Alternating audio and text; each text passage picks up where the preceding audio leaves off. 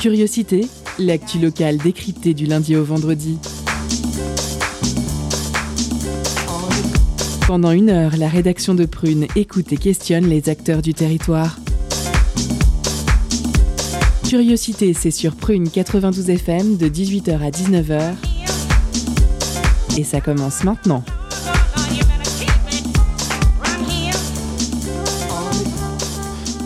Bonjour, bonsoir chers auditeurs et auditrices. Vous êtes sur Prune 92 FM et c'est l'heure de curiosité. Il est 18h, c'est l'heure de curiosité. Je suis John, je vous accueille pour votre quotidienne avec mon soir Vincent pour l'interview. Salut Vincent.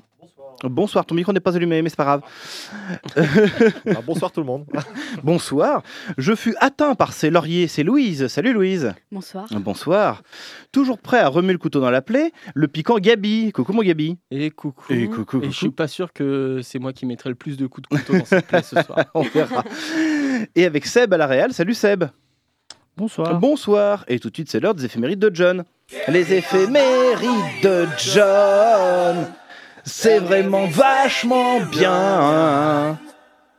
On apprend plein de trucs super. Les éphémérides.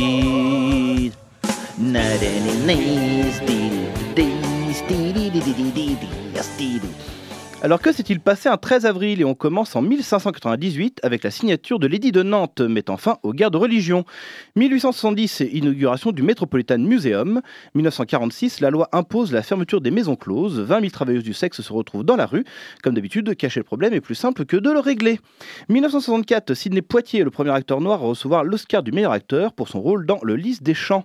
1970, un incident à bord d'Apollo 13 nous gratifie du célèbre Houston, we have a problem. 1994, c'est la sortie de Rasta Rocket. 100K. T'es mort? Ouais, man. Et enfin 2029, oui, parce que je fais des éphémérides dans le futur maintenant. 2029, ce sera le passage de l'astéroïde Apophis à son point le plus proche de la Terre. Bon, c'est pas une vache près, hein, puisqu'il pourrait avoir 7 ans de retard, donc bon. Ah oui. Oui, voilà, c'est à peu près. hein. On, on passe aux naissances du 13 avril 1866. Butch Cassidy, célèbre hors-la-loi, qui a fait la part belle à l'Ouest américain. 1899, Alfred Butz, l'inventeur du Scrabble. 1940, Vladimir Kosma, pianiste et compositeur de musique de film, comme Inspecteur la bavure, Un éléphant ça trompe énormément, La boum, L'aile ou la cuisse, Rabbi Jacob ou même ça.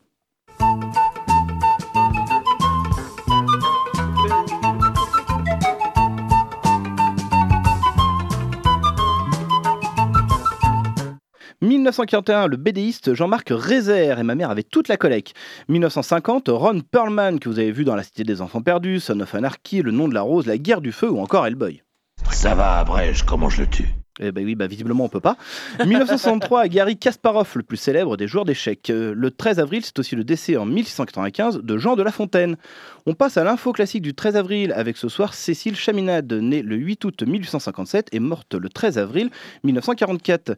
Cécile grandit au sein d'une famille bourgeoise et elle se montre très précoce en musique et reçoit de sa mère pianiste ses premiers cours de piano. Très vite remarqué par Bizet, euh, qui la surnomme son petit Mozart, il l'encourage à entrer au conservatoire, mais le père refuse, destinant sa fille à une vie de femme, épouse et mère. En 1877, elle profite de l'absence de son père pour donner son premier concert public. Immédiatement remarquée par des grands noms, notamment Saint-Saëns et Chabrier, sa carrière de pianiste démarre, suivie par celle de compositrice. En 1890, la pianiste va jouer à Londres tous les ans. Elle est même invitée par la reine Victoria à séjourner à Windsor. Après avoir parcouru l'Europe, elle traverse l'Atlantique en 1908 pour une tournée à succès aux États-Unis. Les salles combles lui réservent un accueil très chaleureux malgré les critiques puritaines et conservatrices à l'égard des femmes. Après sa mort, la volonté de faire oublier cet épisode d'une femme compositrice fut si forte qu'elle nous est pratiquement inconnue aujourd'hui. Réhabilitons ça avec euh, concertino pour flûte et orchestre en ré majeur.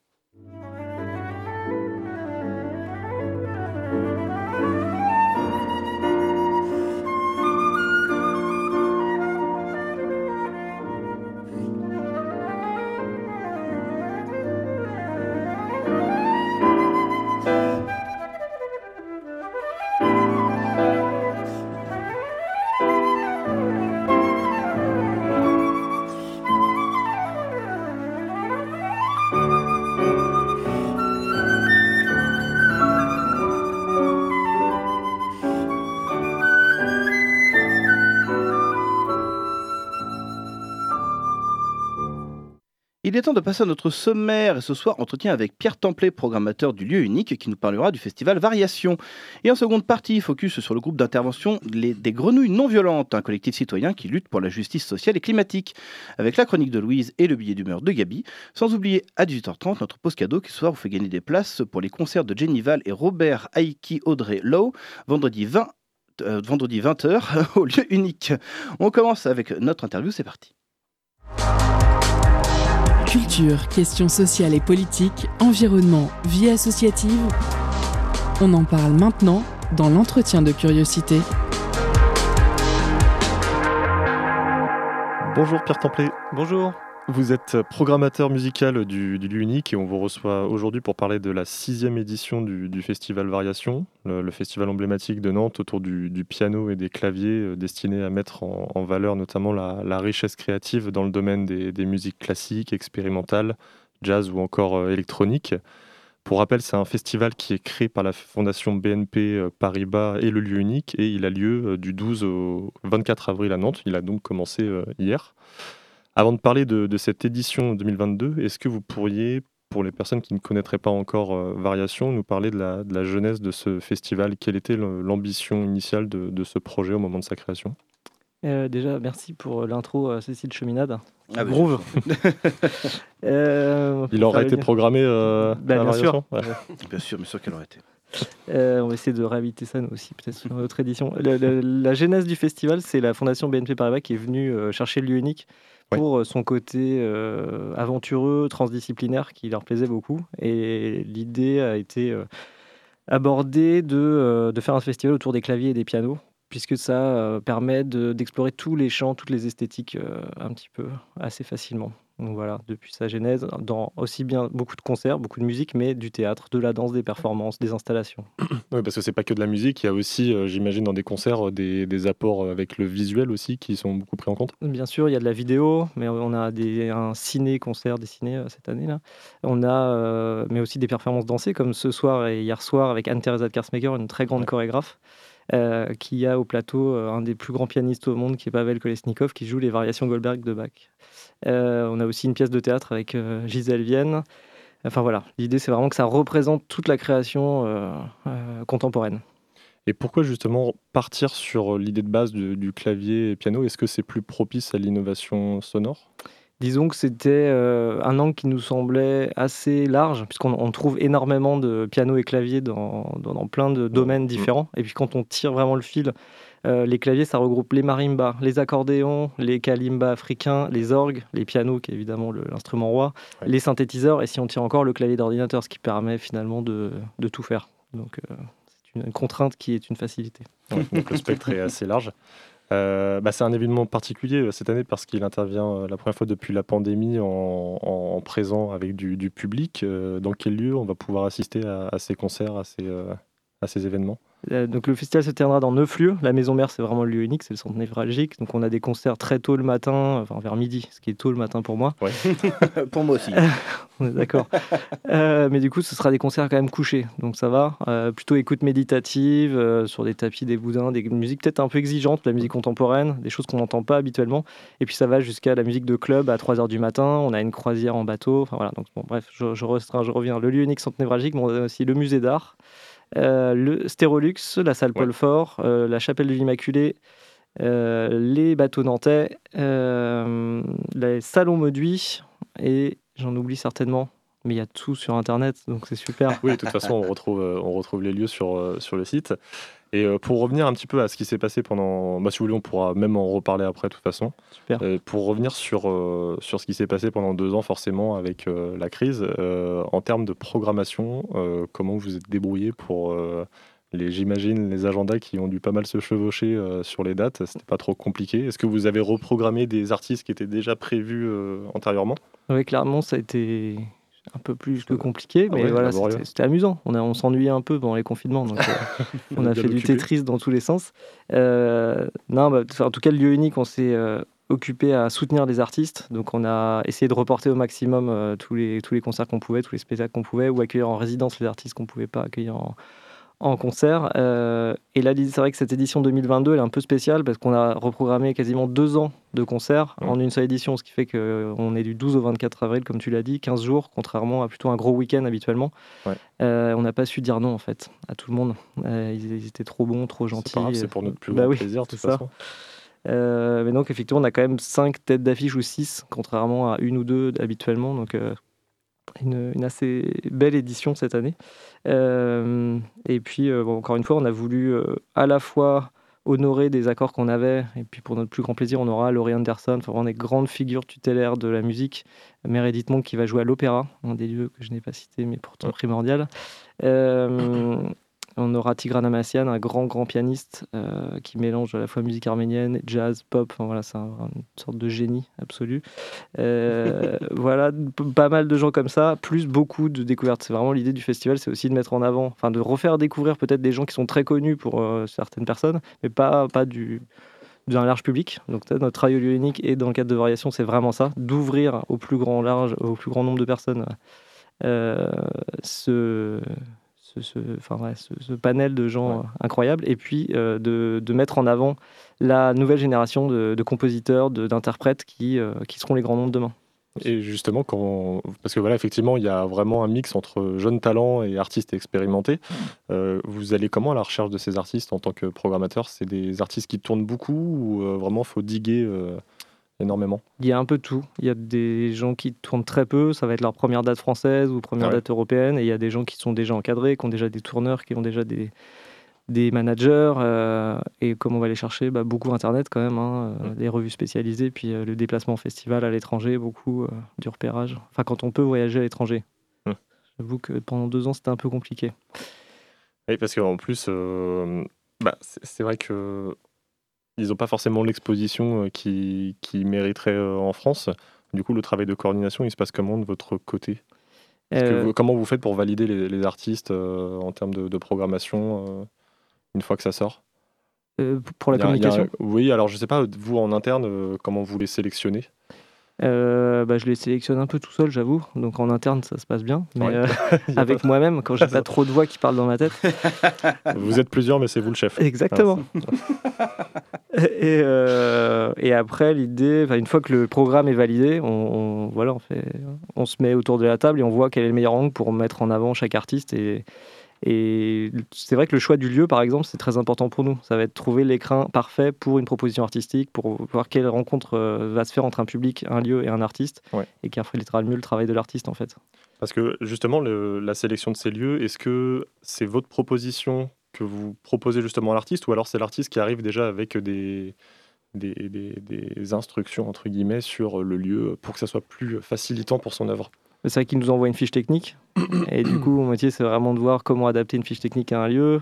Et puis, c'est vrai que les, disons que quand c'est plus facile, on peut penser à la chapelle du musée d'art ou euh, quand c'est Laurie Anderson qui arrive avec un, écran de 20 mètres euh, voilà, de large, bah, évidemment, on sait que les salles vont pas être toutes euh, capables d'accueillir ce type de projet. Puis il y a aussi des questions de jauge. On sait que Meredith Monk, elle mérite l'opéra parce que c'est une grande figure, que Laurie Anderson, elle va faire complet dans une jauge de 500. Enfin voilà, on adapte aussi en fonction des, des jauges un cadre intimiste pour peut-être un artiste euh, qui est plus jeune, on va dire, qui n'a qui, pas encore trouvé son public. Émergent. Émergent, voilà. Merci. Euh, voilà, c'est un peu comme ça qu'on construit le, le, festival. Ok. Il nous reste combien de temps? Euh, Il nous reste encore. Vas-y, tu peux, tu peux poser une, question. ah oui, parce que vous étiez anciennement de la production de, du festival La Route du Rock. Qu'est-ce qui vous a donné envie de rejoindre la programmation de, de Variation? Euh, du lieu unique, bah, c'est justement le côté transdisciplinaire du lieu, c'est de pouvoir euh, travailler avec des artistes dans la danse contemporaine, dans le théâtre, et pouvoir faire des projets euh, qui soient transdisciplinaires. Ça, c'est quand même très enrichissant. Puis le lieu unique, c'est pour moi, c'est un peu redondant, mais c'est un lieu unique, il faut bien le dire. On a, on a quand même très très peu de lieux comme ça en France, voire en Europe. Quand on accueille des artistes, on, on le voit euh, à chaque fois, ils sont. Qui laisse la place à l'expérimentation. Euh. Et clairement, qui, accueille à la fois des expositions, du théâtre, de la danse. Il y a un club qui soit ouvert jusqu'à 3h du matin où il y a des DJ plutôt exigeants tout le temps, gratuits. Euh, des propositions très exigeantes intellectuellement, puis du lâcher prise, un salon de lecture, on a un hammam, il y a une crèche, il y a un resto, il y a, enfin voilà, il y, a très peu de lieux qui sont comme ça, des espèces d'utopie dans la ville, d'une ville dans la ville même, je dirais. Donc ouais, le choix a été vite fait. vite fait mm. C'est vrai que le lieu unique porte très bien son nom. Euh, Pierre, Tremp- euh, Pierre Templet, pardon, on vous retrouve juste après une pause musicale.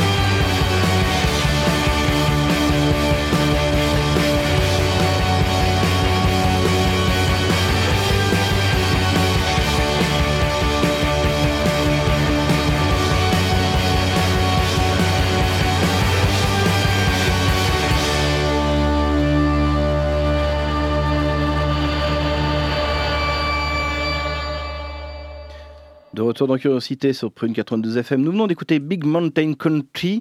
Country, oui, pas country. accent. Country, ouais, merci. Le morceau, merci mon Capu. Le morceau c'était Dust. Il est temps de retrouver Pierre Templet, programmateur du lieu unique, pour parler du Festival à Variation. On est parti. L'entretien de curiosité sur Prune 92 FM et le www.prune.net.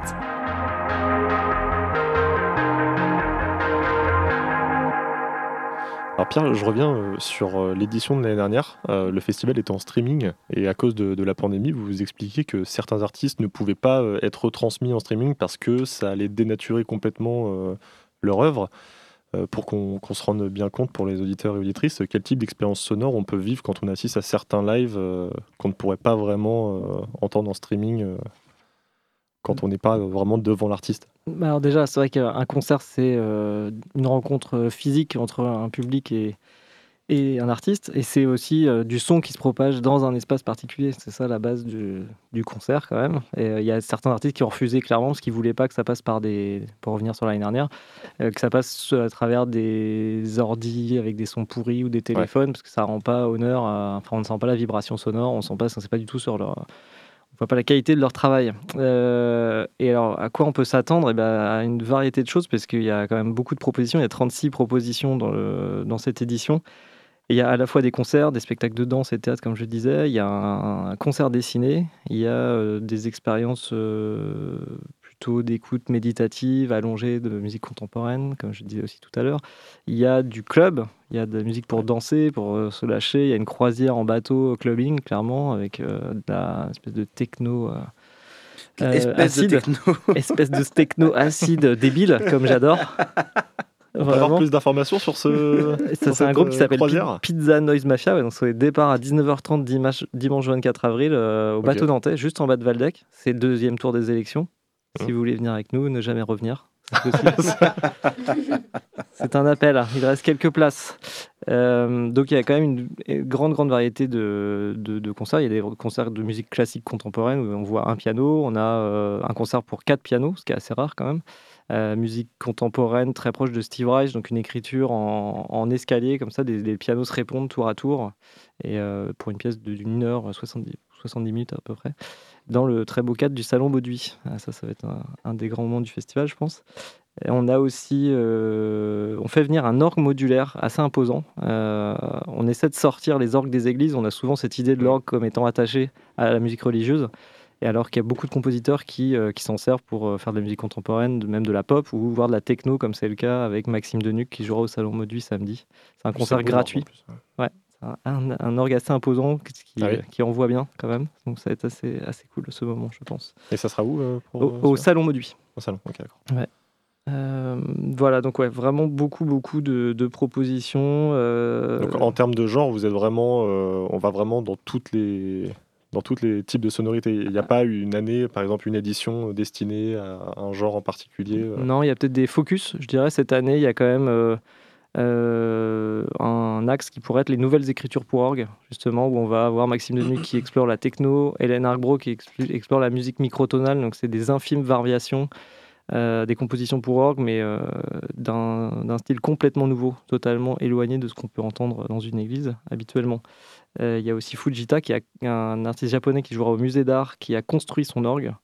Euh, à base d'une soufflerie. voilà, il a tout fait de, ses mains. Et euh, pareil, qui, explore euh, une musique très, très méditative, très, très contemporaine, très voilà, bref, très très belle. C'est très beau comme mot ça, voilà. Mais Fujita vient d'arriver et j'ai vraiment hâte de, de, voir son live au musée. Ça va être, ça va être magnifique ça. Enfin voilà, vraiment beaucoup de choses, beaucoup trop on, peut voir sur la prog. Et vous, vous parliez d'un concert dessiné euh, juste avant? Oui, un concert dessiné qui aura lieu à la salle Paul Fort, qu'on co-réalise avec euh, la Bouche d'Air et le Panonica, avec ah Dominica, le musicien nantais, très connu, mhm. Stéphane Oliva, qui est un très grand pianiste de jazz, et Philippe Dupuis, le dessinateur, euh, et Sébastien Boisseau. L'idée de ce projet, c'est de se questionner sur leur amour commun de la bande dessinée, puisque le projet s'appelle J'aurais voulu faire de la bande dessinée. Euh, puisqu'ils ont tous cet attrait-là pour le 9e art. Et aussi, plus largement, qu'est-ce qu'un geste euh, créatif? Pourquoi se destiner à une carrière artistique? Pourquoi s'investir? Pourquoi, comment on est saisi? Comme ça Ils questionnent des, leur enfance, leur parcours. Euh, c'est un très beau spectacle. Donc, qui convoque la vidéo, la musique, la parole. D'accord. Oui, donc le dessin est en direct, c'est ça? Oui. Il y a Philippe Dupuis qui dessine et retransmet sur plusieurs écrans. Il y a plein d'effets de, de, jeux de miroirs, de, de petites scénographies comme ça. C'est très très beau. Ça doit être pas mal du tout. Et euh, justement, vous, parce que c'est vrai que ça se concentre autour de, pas mal de musique, est-ce que vous ciblez un, public spécifique? Est-ce qu'on peut se dire que le fait d'apporter de l'électronique, on essaye de, de, ramener peut-être un public plus jeune euh, Il y a une volonté euh, derrière tout ça? Il y a la volonté de toucher un public assez large, mais il n'y a, pas de, il a pas de cible en particulier. Il y, a...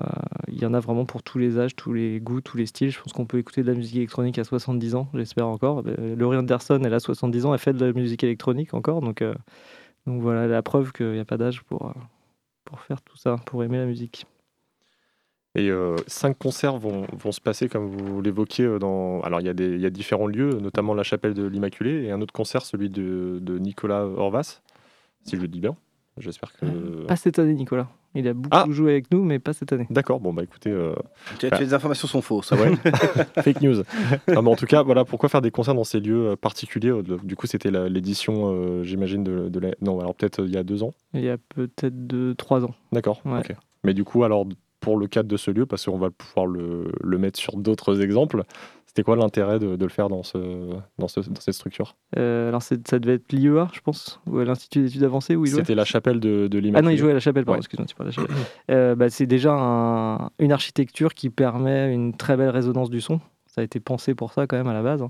Euh, donc pour, c'est avant tout pour ça, pour une- avoir Ouais. une très belle écoute euh, du concert. Euh, on essaie de penser chaque lieu, encore une fois, pour que ce soit le plus adapté à la proposition artistique.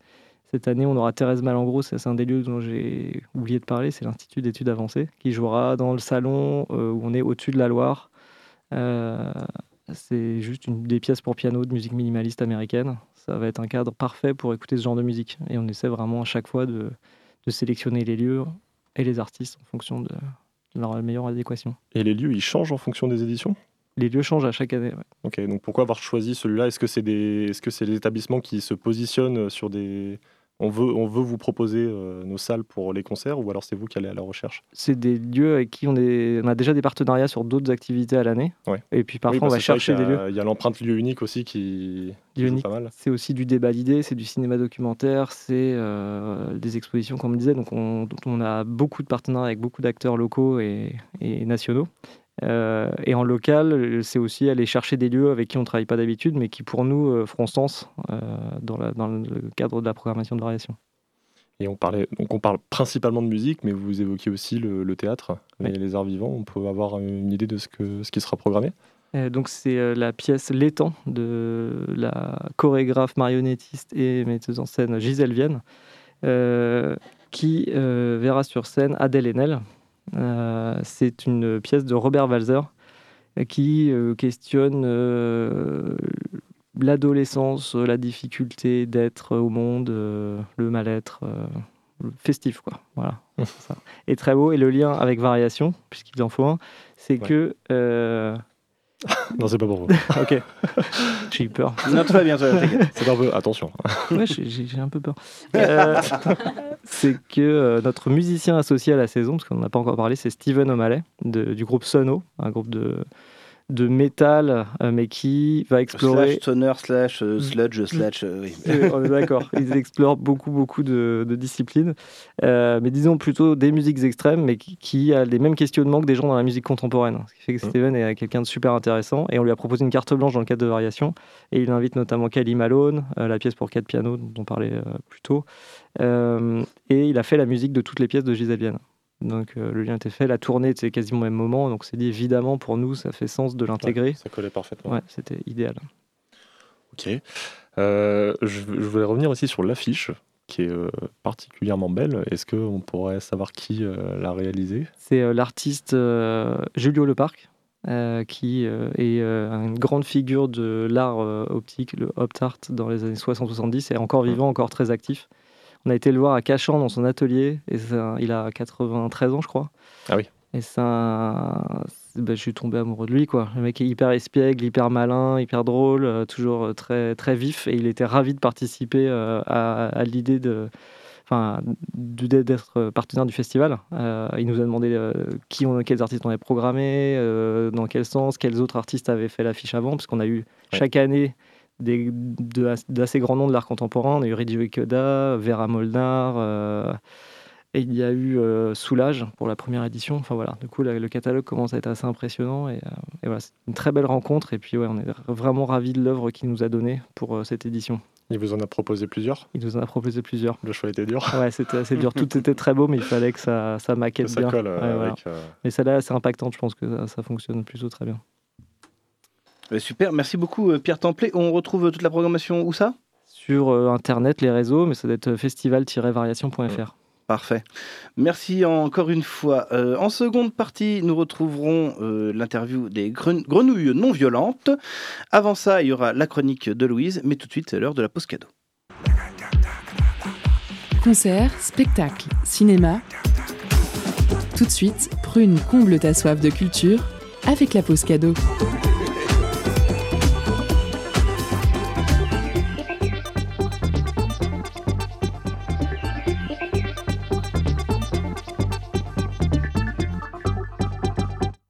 Ce soir, Prune vous fait gagner des places pour les concerts de Jennifer et Robert Eiki Obrilo, vendredi soir à 20h au lieu unique dans le cadre du festival Variation. Jenny c'est une artiste norvégienne qui associe musique pop, littérature et performance visuelle pour créer une pop expérimentale aux balades atmosphériques, caractéristique de son univers délicat propice à l'introspection. De l'autre côté, le compositeur américain Robert Aiki Obrello marie voix, synthé modulaire et boucle lancinante, avec pour seul objectif d'invoquer la transe chez l'auditeur. Alors envoyez Relax pour emporter vos places. Relax en message direct sur l'Instagram de Prune. Je vous laisse en musique avec Year of Love par Jenny Val.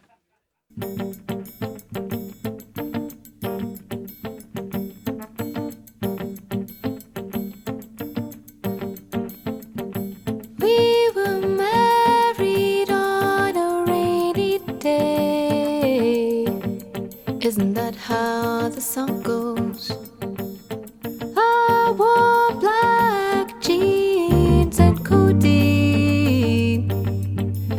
Wanted to make sure I seemed relaxed.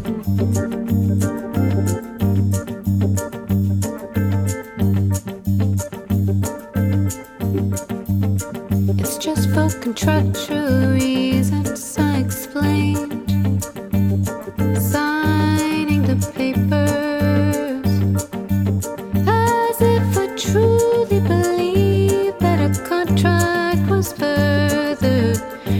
institution than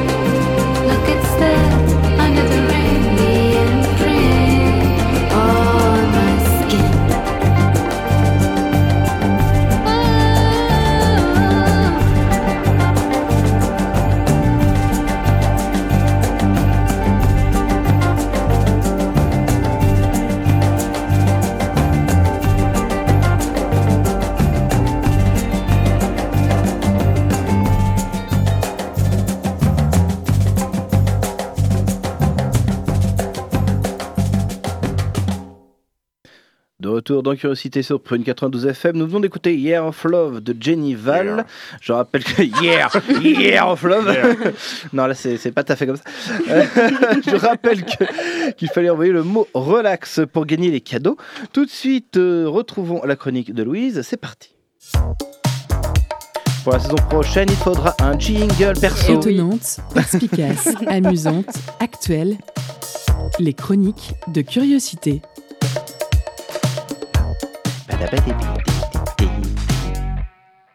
Putain de merde, de zut, de crotte de bique. Je sais, c'est pas des mots appropriés dans la bouche d'une choupette, mais là, clairement, j'avais rien d'autre à dire. Quand on voit que Jean Lassalle fait plus de voix que le PS, on peut se dire que ça y est, c'est officiel, la gauche se casse la margoulette, comme dit ma mère. Le reste, j'en parlerai pas. La partie politique de ma chronique va s'arrêter là. Aujourd'hui, je vais à nouveau vous raconter une histoire. L'histoire d'Anne. Anne a 7 ans. Anne est née le 23 juin 2023. Anne vit à la campagne, juste à côté de la toute dernière centrale nucléaire construite, la sixième. Elle sait pas trop pourquoi, mais elle est fière. Ça a l'air d'être quelque chose d'important, même si ses parents sont pas trop trop contents. Anne a un grand frère, un frère au visage brisé à jamais, car son frère, malgré les interdictions, s'est donné le droit de manifester. Elle se souvient de son retour de Paris ce 1er mai, le visage tuméfié. Il a dit que c'était les policiers, que depuis que la blondasse était au pouvoir, la violence et la répression avaient empiré. Elle appelle ça la sécurité partout et pour tous, la blondasse. Anne, elle sait pas trop ce que ça veut dire, mais elle se souvient avoir eu très peur de cette femme tout à coup, sans vraiment savoir qui c'était. Cette femme qui avait ordonné à des forces de l'ordre d'aller tabasser son frère aîné. Un jour, Anne a entendu dans la cour de récré qu'avant c'était possible pour un enfant d'avoir deux mamans. Anne, elle y croit pas trop, c'est vrai, elle a jamais vu ça, à la télé, dans les livres, à l'école. Enfin, ça saurait si deux femmes ou deux hommes pouvaient avoir un bébé. Lorsqu'Anne demande à la maîtresse, celle-ci baisse les yeux, un peu gênée. Ce jour-là, Anne n'a pas trop le moral. Son parrain Bachir lui manque. Sa maman lui a dit que son meilleur ami d'enfance a dû retourner au Liban, car il n'a pas travaillé pendant un an. C'est la loi citoyenneté, identité, immigration, d'après ce que sa maman lui a dit.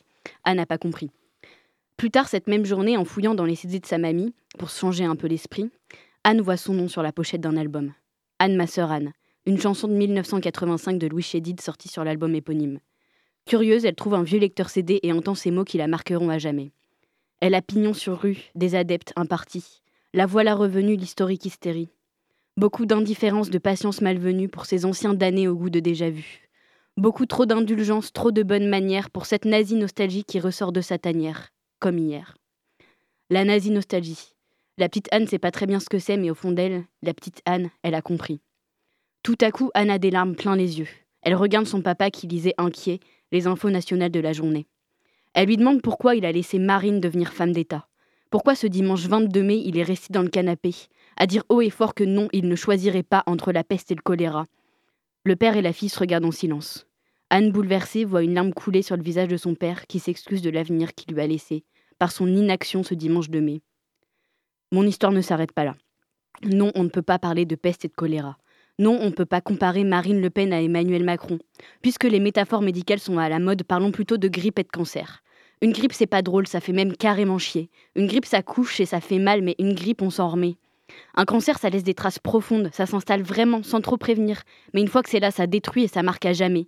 Ne laissez pas la famille Le Pen devenir le cancer de tous les Français. À choisir, je préfère qu'on chope une deuxième grippe. Alors ce dimanche 24 mai, au nom de ceux trop jeunes qui ne peuvent pas encore, et de ceux qui ne pourront peut-être jamais si l'extrême droite vient à passer, allez voter. S'il vous plaît, faites pas les cons et allez voter Macron. À titre purement personnel, je préfère me faire gazer en allant manifester contre une réforme qui me plaît pas, plutôt que de voir des gens qui n'ont pas la nationalité se faire envoyer dans un pays où ils, où ils se feront bombarder. Si Renault a été capable d'embrasser un flic, je pense que n'importe qui est capable de mettre à contre-coeur un bout de papier dans une enveloppe. Et si jamais l'idée de vous salir les mains pour, en sauver, pour sauver entre autres les 4,2 millions de personnes étrangères recensées en France en 2021, je voulais pas me tromper, du coup j'ai écrit le chiffre en lettres. Loin de porter Macron dans mon cœur, j'irai voter, en pensant à Anne, dans l'espoir que lorsqu'elle aura 7 ans, la nazie nostalgie n'aura plus pignon sur rue, plus d'adeptes, plus de partis. J'ai envie de me tailler les veines. Merci Louise. Euh, Il faut se relever après ça. Tiens, écoutons un peu de, de- de- de musique euh, plutôt. On revient après.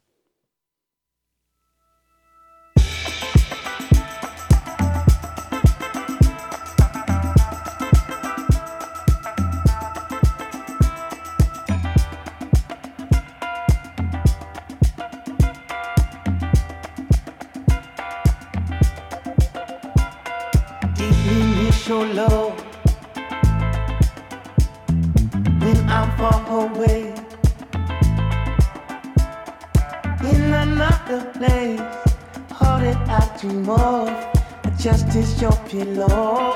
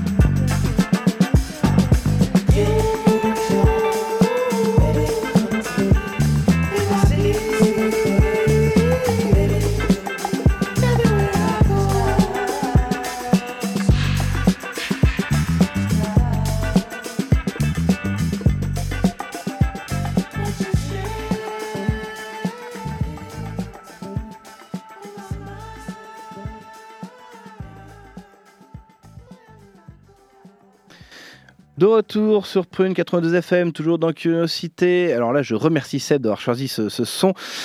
L'artiste, c'était Kruang Bin euh, and Leon Bridges. Euh, Le morceau, c'était B-Side.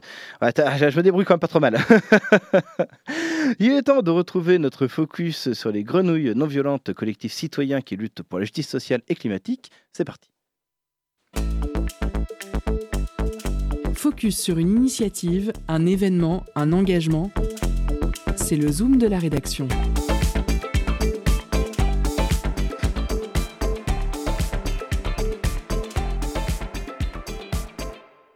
Bonsoir chers auditeurs et bienvenue dans notre focus du jour. Nous avons le plaisir de recevoir le GIGNV, le groupe d'intervention des grenouilles non violentes. Le GIGNV est un collectif citoyen qui lutte pour la justice sociale et la justice climatique. Le collectif met en place des actions non violentes pour s'opposer aux projets et aux politiques qui aggravent le dérèglement climatique et qui freinent les transitions sociales et écologiques en Loire-Atlantique. Le GIGNV organise également des formations aux actions de désobéissance civile et a collaboré à de nombreuses reprises avec des collectifs comme Attaque 44, Greenpeace et de, et de nombreux autres groupes. Contre la publicité, l'évasion fiscale, pour la réduction du trafic aérien, contre les projets massifs imposés et non désirés comme Notre-Dame-des-Landes, et également contre l'extraction des énergies fossiles. Nous recevons ce soir Benjamin et Stéphie afin de nous en parler et d'évoquer euh, l'appel à dénoncer le bilan climatique et social du gouvernement Macron, illustré par la matinée d'action décrochage de Macron. Bonsoir Stéphie et Benjamin. Bonsoir. Euh, récemment, le collectif GIGNV a mené une matinée d'action, donc euh, comme je viens de l'évoquer, décrochage de Macron, suite à l'investiture de Macron comme président tournant du Conseil de l'Union européenne le 1er janvier 2022. Et hum, sur la page Facebook du, GG du GIGNV, on peut voir une image qui documente cette matinée. Donc on y voit une femme euh, qui tient un portrait officiel de Macron à l'envers, au rebord dégoulinant de faux sang, mmh. au-dessus d'une poubelle, et euh, avec à ses côtés des personnes tenant des banderoles où on peut lire Action non violente COP21 et Sabotage climatique Macron coupable. Est-ce que cette action vise à montrer à l'Europe entière le, le véritable visage de notre président? Exactement, c'est ça. Euh, peut-être je peux faire un, un petit historique pour euh, vous expliquer d'où ça vient. Avec plaisir. Euh, en fait, on a commencé à faire des actions début 2019. C'était suite, au, enfin, au moment de l'affaire du siècle. Alors, l'affaire du siècle, en fait, c'est 2 millions de citoyens qui ont signé une pétition pour attaquer l'État en justice pour inaction climatique. Et donc, euh, la réponse du gouvernement à cette époque ne nous convenait pas parce qu'ils euh, nous ont simplement dit euh, ce qu'on fait, c'est suffisant, on ne va pas changer de cap. donc, c'est pour ça qu'on a décidé d'aller dans des mairies et de décrocher en fait le portrait d'Emmanuel Macron. Et tout en disant on rendra le portrait quand il y aura des mesures suffisamment ambitieuses pour, pour respecter les accords euh, de Paris, tout simplement, de la COP 21. Et donc, euh, euh, suite à tout. enfin, en fait, il y a eu plein d'actions en France de décrochage du portrait. Il y a eu des gardes à vue, des procès. Il y a eu près d'une cinquantaine de procès en France sur ce sujet-là. Et en fait, pour nous, ben, on a utilisé ces procès pour en faire une tribune médiatique sur l'inaction climatique du gouvernement. Et donc, euh, aujourd'hui, ben, c'est l'heure du bilan pour, euh, pour le quinquennat Macron. Et euh, ben, le compte n'y est pas. donc, d'ailleurs, il a été, donc suite à l'affaire du siècle, il a été condamné justement pour inaction climatique. Donc, ça prouve justement que le compte n'y est pas et que les mesures n'ont pas été mises en place. Il y a également euh, le Haut Conseil pour le climat euh, qui dit que euh, les mesures mises en place ne sont pas à la hauteur de, de, la stratégie nationale bas carbone qui a elle-même été mise en place par, par le gouvernement. Donc, et enfin, bah, les, les, mesures de la Convention citoyenne pour le climat qui ont été bafouées complètement et pas, du tout reprises dans la loi climat et résilience.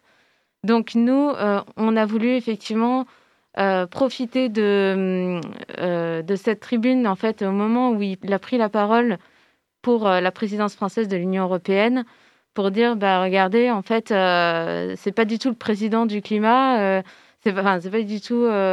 Bah, c'est non seulement c'est de l'inaction climatique, mais c'est même du sabotage climatique, parce que il n'arrête pas de dire...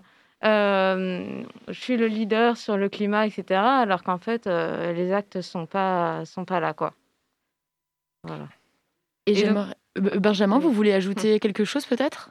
Oh, Je pourrais ajouter plein de choses, mais non, non, voilà, c'était ça. Le, le, 19, euh, c'était le, le but de, de, dire, bah voilà, pendant trois ans, on, a, on allait décrocher les portraits pour essayer de, d'alerter, euh, de euh, montrer le vrai visage de, la politique climatique au-delà des beaux discours, parce qu'il y a eu plein de beaux discours, encore à la COP à Glasgow, où euh, le président euh, français euh, appelait à ce que tous les pays accélèrent leur, leur, euh, leurs efforts, alors qu'en fait, en France, on a reculé les efforts et ils s'en sont félicités. Oh, regardez, on a tenu les objectifs. Ah, bah, normal, on a, on a, on a reculé les objectifs, on n'est pas du tout dans les clous.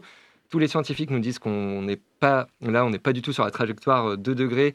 Euh, même, il faudrait être sur la trajectoire 1,5 degré pour être un minimum. euh, euh, Enfin, parce que 1,5 degré et 2 degrés, ça, il y a une énorme différence, principalement pour les, pour les personnes les plus précaires, les, les, les endroits les plus vulnérables, qui eux vont avoir, euh, vont, vont avoir une grosse différence entre les deux. Et euh, il va tout le temps sur les scènes, les, les scènes internationales dire faites, faites, faites, mais concrètement aujourd'hui en France, non, c'est- On manque on le fait pas. concrètes. C'est ça. Et sur votre site internet, on peut lire que vous organisez des actions de résistance pour dénoncer, interpeller et contrer, en faisant appel à la créativité et à l'humour des activistes. D'après vous, quelle place ont l'humour et la créativité dans votre lutte? Alors, déjà, euh, on, on l'entend rien qu'à notre nom, le GIGNV, le groupe d'intervention des grenouilles non violentes. Et oui. Euh, en fait, pour nous, c'est vraiment une façon d'interpeller et, euh, et ça fonctionne plutôt bien. On a, euh, par exemple, fait des, euh, euh, des manifs de riches où, euh, en fait, on, on demandait euh, de pouvoir faire notre évasion fiscale tranquillement. euh, voilà, et donc ça, ça, ça interpelle vraiment. Et, et on avait même fait une, une petite chorale des petits fraudeurs à la croix de bois. Voilà, en fait, on, on, on joue beaucoup sur, euh, sur l'humour et la créativité. Euh, ça, ça marche pour interpeller et surtout, euh, euh, voilà, par exemple aussi, les journalistes vont plus facilement venir sur des actions qui sont originales et qui interpellent. Une fois, on avait aussi envoyé une, une carotte aux journalistes parce que en fait, on, on est venu habillé en lapin pour poser des lapins à la Société Générale. Euh, alors pourquoi on avait ça C'est que la Société Générale, elle, a- elle investit beaucoup dans les énergies fossiles et euh, on voulait euh, marquer le coup en disant bah voilà on on prend des rendez-vous, mais finalement, on vous pose un lapin, on vient pas parce que vous investissez dans les énergies fossiles. Donc euh, voilà, c'est c'est tout, tout plein de, de petits exemples. Je sais pas si tu veux rajouter. En fait, ça nous permet aussi de poser un dilemme chez, chez nos, nos cibles. Euh, quand on prend, si on prend Société Générale, on leur a posé plus de 500 lapins euh, un peu partout en France. Oui. Du coup, sur une semaine, on était, euh, enfin voilà, on a un peu partout en France, on a posé tous des, des rendez-vous. Il y a plus de 500 rendez-vous qu'on a, ou, auxquels on leur a posé un lapin. Et du coup, bah, ça a quand même un- une, une- une forme d'impact économique Mhm. pour eux. Ou quand on allait, euh, on allait aussi aller euh, euh, réquisitionner des chaises dans les banques pour dénoncer l'évasion fiscale et leur dire, bah, quand vous rendrez l'argent l'évasion fiscale, on vous rendra la chaise. Donc, on crée un dilemme parce qu'en en fait, bah, ils, ils peuvent, euh, ils peuvent nous poursuivre comme l'État aujourd'hui nous, nous, a poursuivis sur les décrochages de portraits. Sauf qu'après, nous, ça nous permet aussi de, de pouvoir, euh, devant les tribunaux, euh, justifier ce qu'on a fait. Si on prend le décrochage des portraits, aujourd'hui, on allait jusqu'à la Cour de cassation euh, sur un certain nombre de, de procès et euh, la Cour de cassation a reconnu la légitimité de nos actions euh, au nom de la liberté d'expression. Euh, voilà, donc contrairement au gouvernement qui, lui, a été condamné euh, et euh, où notre action permet de montrer qu'il a été condamné et qu'il ne fait pas ce qu'il fait, bah, nous, on a, la, la justice a reconnu qu'on était légitime à faire cette action-là pour interpeller le gouvernement là-dessus. Donc euh, voilà. Et, euh, et en plus, vos actions sont également non violentes. Et j'aimerais aussi vous demander pourquoi la non-violence vous apparaît être la manière la plus juste de lutter pour, pour vos idéaux? Parce que nous, on s'attaque à un, un système global qui, c'est le système global qui, qui, euh, euh, qui dérègle le, le climat, qui euh, bouffe toutes les ressources, et, etc. Et du coup, euh, on, essaye de, faire euh, évoluer euh, euh, notre société. Et voilà, on, prend les, moyens de la société qu'on veut, construire. Et du coup, c'est euh, hyper important. On est, euh, vraiment sur de la stratégie non violente. On n'est pas sur euh, du pacifisme où, euh, bah, finalement, pour éviter d'avoir un conflit, on, on- on évite d'y aller. Non, là, on pose le fait qu'il y a un conflit. Par Mhm. contre, on reste ouvert à la discussion et on reste ouvert à des propositions. Donc là, on est en train de, voilà, par exemple, sur, le, sur qu'est-ce qu'il faut faire en France. Bah, on, là, on- en ce moment, on est en train d'essayer d'alerter tous les, enfin, tous les candidats, mais surtout le, le débat public autour des élections sur le fait qu'il n'y a pas le climat et que c'est c'est pas normal et qu'il faudrait absolument le mettre plus. Mais euh, notre but, c'est pas de, enfin, euh, c'est qu'on qu'on bouge tous ensemble. Euh, après, voilà, il y a des différentes proportions. Les plus riches polluent plus que les plus pauvres. Les plus grosses sociétés ont plus de pouvoir que les, que les plus petites sociétés, etc. D'accord. Merci beaucoup, Benjamin et Stéphie. Je suis désolée, on va arriver à la fin de notre, euh, de notre interview. Mais euh, un grand merci à vous de nous avoir parlé des actions du GIGNV, dont vous êtes la porte-parole, et Benjamin, vous êtes tous les deux membres de ce collectif. Quant à vous, chers auditeurs, vous pouvez en savoir plus sur le GIGNV et suivre leur actualité prendre part à leurs actions et vous former à la désobéissance civile via leur site internet nantes.alternativa.eu. Vous pouvez également les suivre sur Facebook et Twitter et vous tenir informé de leurs actions à venir. Oui, tout à fait. Tout à fait, tout à fait. On n'est pas en avance du tout, donc on va passer directement à la Bird de Gabi. C'est parti. Où avez-vous appris à dire autant de conneries? Deux ans de télé. C'est du journalisme total. Et bonjour à tous. Euh, Alors euh, aujourd'hui, c'est la tête embrumée et l'esprit torturé que je viens vous parler parce que j'y ai cru. Parce qu'un monde où les idées de gauche étaient au centre du débat était possible et au lieu de ça, on va se retaper la même chienlit qu'en 2017. Depuis dimanche soir, j'ai du mal à réfléchir à ce que je vais faire. Est-ce que, comme en 2017, je vais m'abstenir Ou est-ce que je vais lutter contre l'arrivée au pouvoir de Le Pen? Je ne sais pas. Je vous le dis, je suis perdu. En 2017, réfléchir après, 2000, euh, après la défaite, c'était facile, car l'espoir qui était porté était beaucoup plus mince. Là, j'ai rarement vu un tel engouement pour des idées de gauche. Même le PS des grandes heures n'a pas réussi à créer une telle effervescence. Et aujourd'hui, et depuis dimanche soir, j'en veux à plein de monde. J'en veux à Jadot, Roussel et Hidalgo d'avoir fait cette campagne, non pas vraiment de s'être présentés, ils en ont le droit, mais pendant des mois, ils ont tapé sur Méluche, l'accablant de tous les mots euh, possibles, dans l'unique espoir de faire 5%. Tout y est passé, de pro-Poutine à islamo-gauchiste. J'en veux également à Sandrine Rousseau et Eric Piolle d'avoir fermé leur bouche et continué à soutenir Jadot qui faisait et disait de merde sur merde. J'en veux aux vieux qui ont profité de tous les acquis sociaux et qui veulent désormais nous en priver. Les plus de 65 ans ont voté principalement pour des programmes qui veulent la retraite au-delà de 65 ans. Ben oui, bande d'égoïstes. J'en veux aux pauvres qui votent pour des gens qui ne les défendent pas. J'ai entendu des gens au SMIC dire Ouais, les millionnaires, ils sont trop taxés. La propagande bourgeoise a tellement marché que les pauvres, ils défendent les ultra-riches en se battant contre les autres pauvres. Le monde marche sur la tête. J'en veux à la police qui ne fait rien quand le soir du premier tour, des ratonnades ont lieu dans les grandes villes comme Lyon.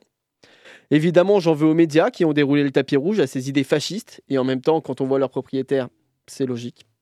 Quand on voit que pour le débat du deuxième tour, Macron, et Le Pen ont écarté Anne-Sophie Lapix car ils la trouvent trop incisive. Le Rassemblement national a même proposé le duo Léa Salamé-Pascal Pro pour diriger ce débat. Décidément, ils osent tout. D'aucuns diraient même que c'est à ça qu'on les reconnaît. Et malgré toute cette rancœur, cette déception, il y a un peu de fierté euh, des idées qui ont émergé. On a vu un vrai programme écolo. La gauche est encore vivante en France et dans de, dans de nombreuses grandes villes comme euh, Nantes notamment, qui avait hissé euh, Macron en tête en 2017 et aujourd'hui c'est Mélenchon avec plus de 30%. Les jeunes également de 18 à 35 ans ont principalement voté à gauche. C'est encourageant. Maintenant, il va falloir construire quelque chose et vite pour les législatives. Vous qui vous êtes mobilisés pour les présidentielles en espérant un programme de gauche, mobilisez-vous pour les législatives. C'est les dernières élections avant 4 ans.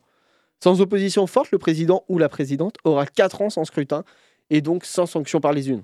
Il va falloir être fort dans les luttes sociales car il faut se préparer à 5 ans de destruction de tous nos acquis sociaux, que ce soit le chômage, le RSA, l'aide au logement, les études gratuites, l'hôpital public, et bien d'autres encore, il va falloir lutter pour les conserver. Nous ne sommes plus à l'ère de la lutte pour de nouveaux droits.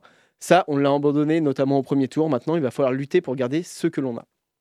Maintenant que vous décidiez ou non d'aller voter au deuxième tour, c'est votre choix, mais surtout ne donnez aucune voix à Marine Le Pen.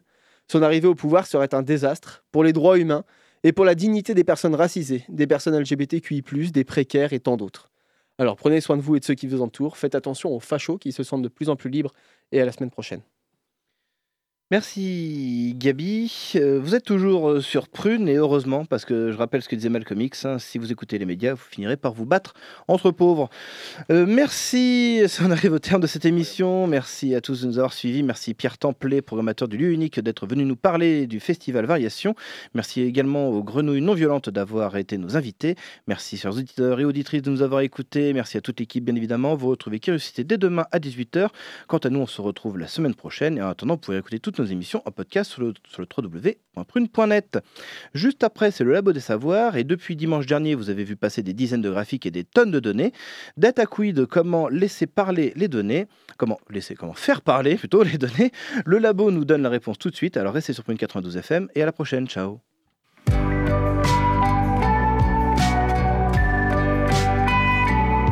Pour écouter ou réécouter Curiosité, rendez-vous sur le www.prune.net.